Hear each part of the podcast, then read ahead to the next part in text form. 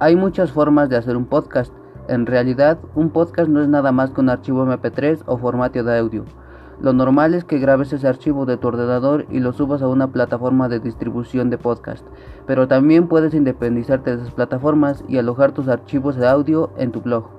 Lo importante es que proporciones a tu audiencia una manera de suscribirse a tu podcast para que esté pendiente de cuando subes nuevo contenido.